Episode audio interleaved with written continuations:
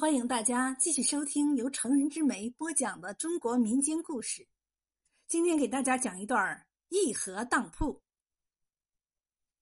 清朝康熙年间，北京有家义和当铺。老掌柜玉道生年纪越来越大，便让儿子玉昌跟着站柜台。这天一早，当铺刚开门。玉昌注意到有一个四十来岁的汉子在人群后踟蹰不前，举动极是古怪，不由得暗自留心。日近中午，铺中客人渐少，天又下起了雨，只剩下那个汉子仍然徘徊未去。玉道生见状，便向他打了个招呼，并命伙计上茶。那汉子受宠若惊，连忙道谢。在下陈国玉，是东仙桥下九味斋的老伙计，跟着老东家干了二十来年，不成想去年老东家过世，少东家是个不成器的败家子儿，为了还赌债，竟要将九味斋半价盘出。在下心疼九味斋的老招牌，对少东家许以全价，想自个儿盘下店铺。少东家心急，只许在下三天的期限。无奈在下积蓄不多，多方筹数尚差八千两银子没着落。一旁的玉昌一听是这么回事儿，心中冷笑：“哼，一面不识，又无保人，张口就是八千两银子，何人敢贩卖给你？”果然，父亲玉道生笑了笑，婉言拒绝了陈国玉。陈国玉叹了口气，红着脸拱手告辞。这时雨下得更大了，只见陈国玉解开包袱，从里面拿出一件长衫和一双旧千层底布鞋，又脱下那身华丽的衣服和绸缎面的方口鞋，一一替换。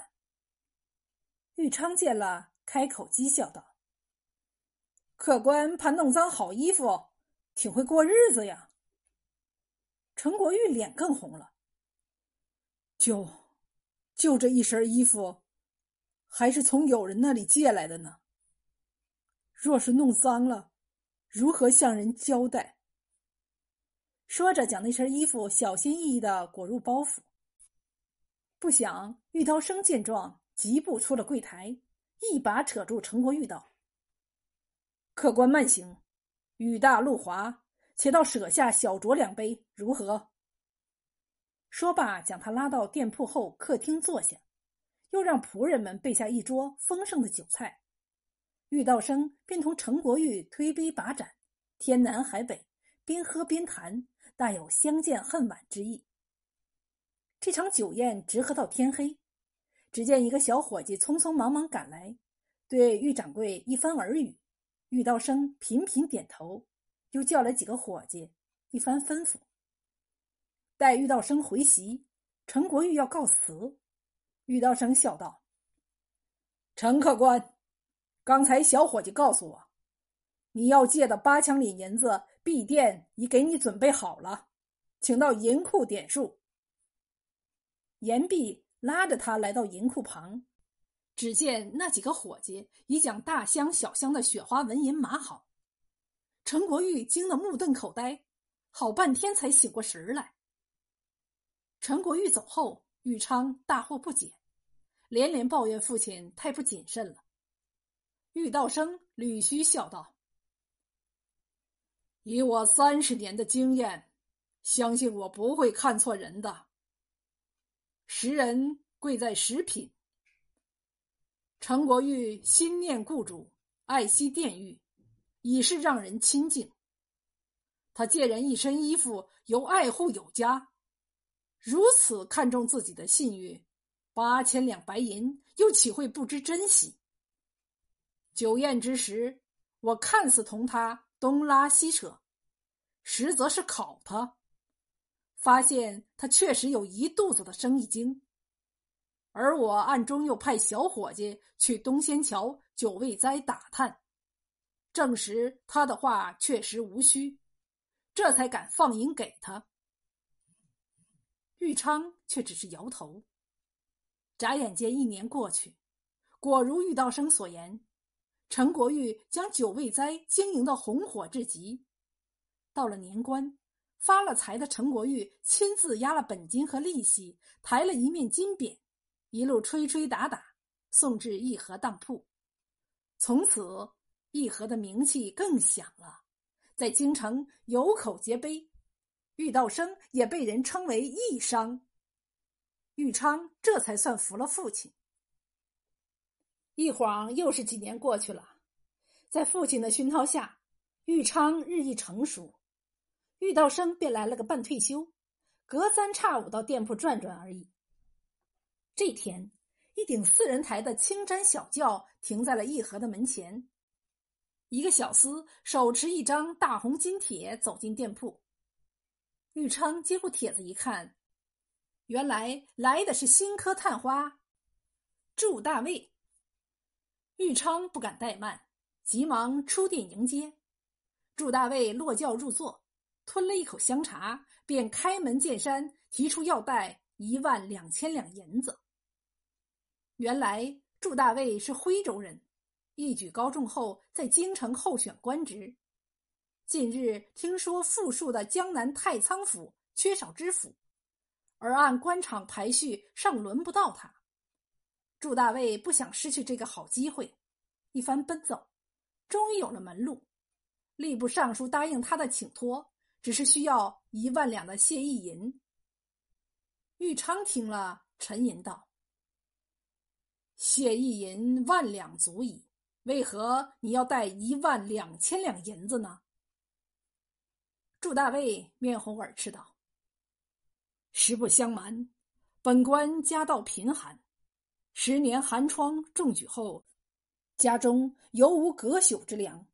当初为了进京城赶考，求亲告友借了两千两银子。俗话说，一刻不烦二主。今天在贵店一并借出，先拜托返乡的徽商捎带回去，方不可失信于人。”玉昌听了，不再迟疑，即为祝大卫办了一万两千两银子的借贷。祝大卫连连称谢，承诺日后必当涌泉相报。祝大卫走后不久，玉道生踱进店门，听了玉昌眉飞色舞的述说，连连顿足：“我儿错了，我儿错了。”玉昌大诧。这件事儿可以说是您当初借银子给陈国玉的翻版呢。朱大卫急着先还亲友的银钱，守信可知。如今他又要到富庶的太仓府上任，谁不知三年清知府，十万雪花银，这笔代银是稳赚不赔的。玉道生痛心疾首的摇头道：“你只知其一，不知其二啊。”代银于平常百姓，要识其人品；而代银于官员，还要见其官品。这祝大卫大名高挂，只要按官场常规慢慢来，日后自可高官任座，极有前程。可他却急着抢官买官。其人心贪可知。上任后，他定要盘剥百姓，刮地三尺。这样一来，我们借给他的银子，岂不成了造孽钱？我们虽是一介商人，不仅要讲生意经，也是要讲经商之品的。这也是远祸之道啊！祝大卫走马上任后，果然只不过半年，便将代银连本带利还清。过了几年，祝大卫又升任江苏巡抚，红极一时。他不忘旧恩，派了个手下书办来到京城，力邀玉昌江南一游，顺便帮他做笔好生意。玉昌十分心动，不料玉道生知道后如遇蛇蝎，对书办说。多谢祝巡抚美意，只是殿中事儿多，离开不得呀。没过几年，康熙驾崩，雍正继位，整顿官场，大肃贪官污吏。祝大卫第一个东窗事发，抄家斩首，受其牵连破家的商人不计其数。玉家受此牵连，被罚没了大部分的财产。不过好在因父亲的劝阻，玉昌早已与祝大卫断了来往，加之陈国玉出面相助，玉昌才免去了牢狱之灾。此时，玉道生已经去世。玉昌思前想后，连叹自己实在没有父亲的识人之能，心灰意冷之下，便关了当铺，改做别的生意了。